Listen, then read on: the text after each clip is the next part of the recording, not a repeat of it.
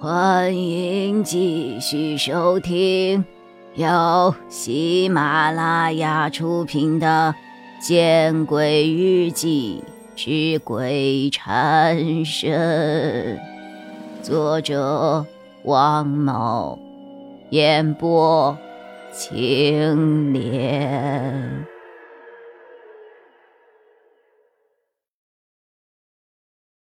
看着他们三个人。我想了想，先看看那个平板电脑能不能查出什么吧。第二天一早，我便拨通了快递的电话号码，准备将平板寄给怪咖。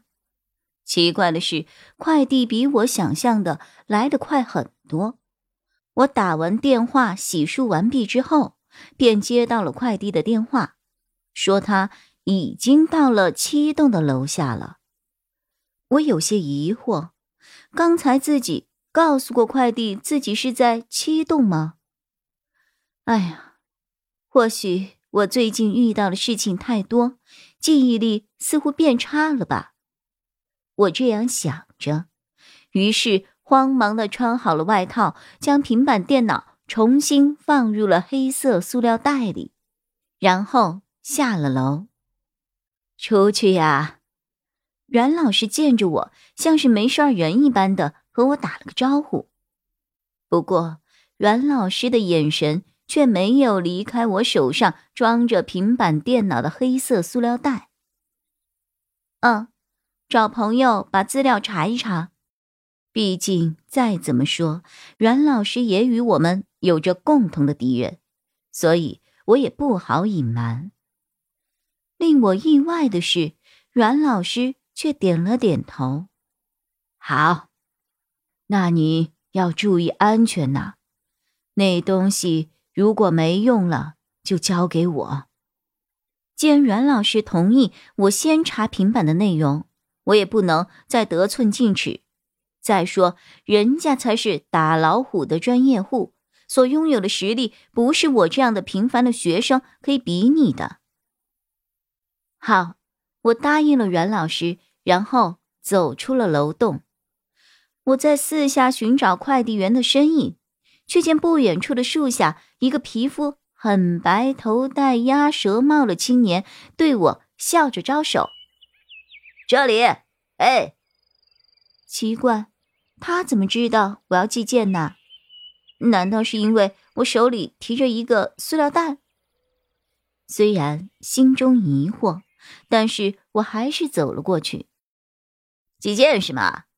戴着鸭舌帽的青年问我，我点了点头，于是把手上装着平板电脑的黑色塑料袋递给了他，又把写着地址的纸条也给了他。嗯，这个青年似乎有些面熟啊，身上穿着写着“戒”字的 T 恤，也有些眼熟，在哪儿见过呢？我想不起来了。随即，我又释然了。快递这个行业本来就是人员更迭极快的，更何况像这样的大都市。或许这个青年以前是做别的快递，我见过也不奇怪。好的，谢谢您嘞。快递员对我礼貌的笑了笑，我也给他还以了微笑。我直到走到七栋宿舍楼的门口，才想起来。哎呀，糟了！我一直回忆在哪里见过这个快递员，却是忘记了把快递费给人家了。我回过头向快递员所站的位置望去，哪里还有这个快递员的身影啊？我连忙去摸口袋，哎呀，却发现自己下来的太匆忙了，竟然忘记了带手机。我得快点回到宿舍，给那个快递员打电话。别明明是自己找怪咖帮忙，还让怪咖给我垫快递费，那就太不合适了。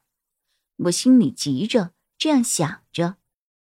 魏蓉蓉，你等一下。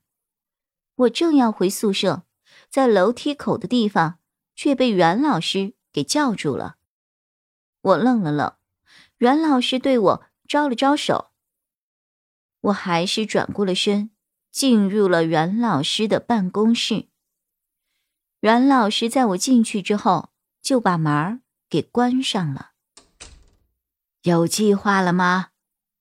阮老师直接开门见山的问我。经过了一晚上的思考，我对阮老师昨天那番有关体制内的话不再反感，于是我不再隐瞒。呃，我想自己去查金吉明。查？怎么查呀？就算你有办法证明那个平板电脑和画面中的人就是金吉明，又有什么用啊？袁老师毫不留情的打击我：“你没有门路，或许还没有举报他，就会被他的眼线所发觉。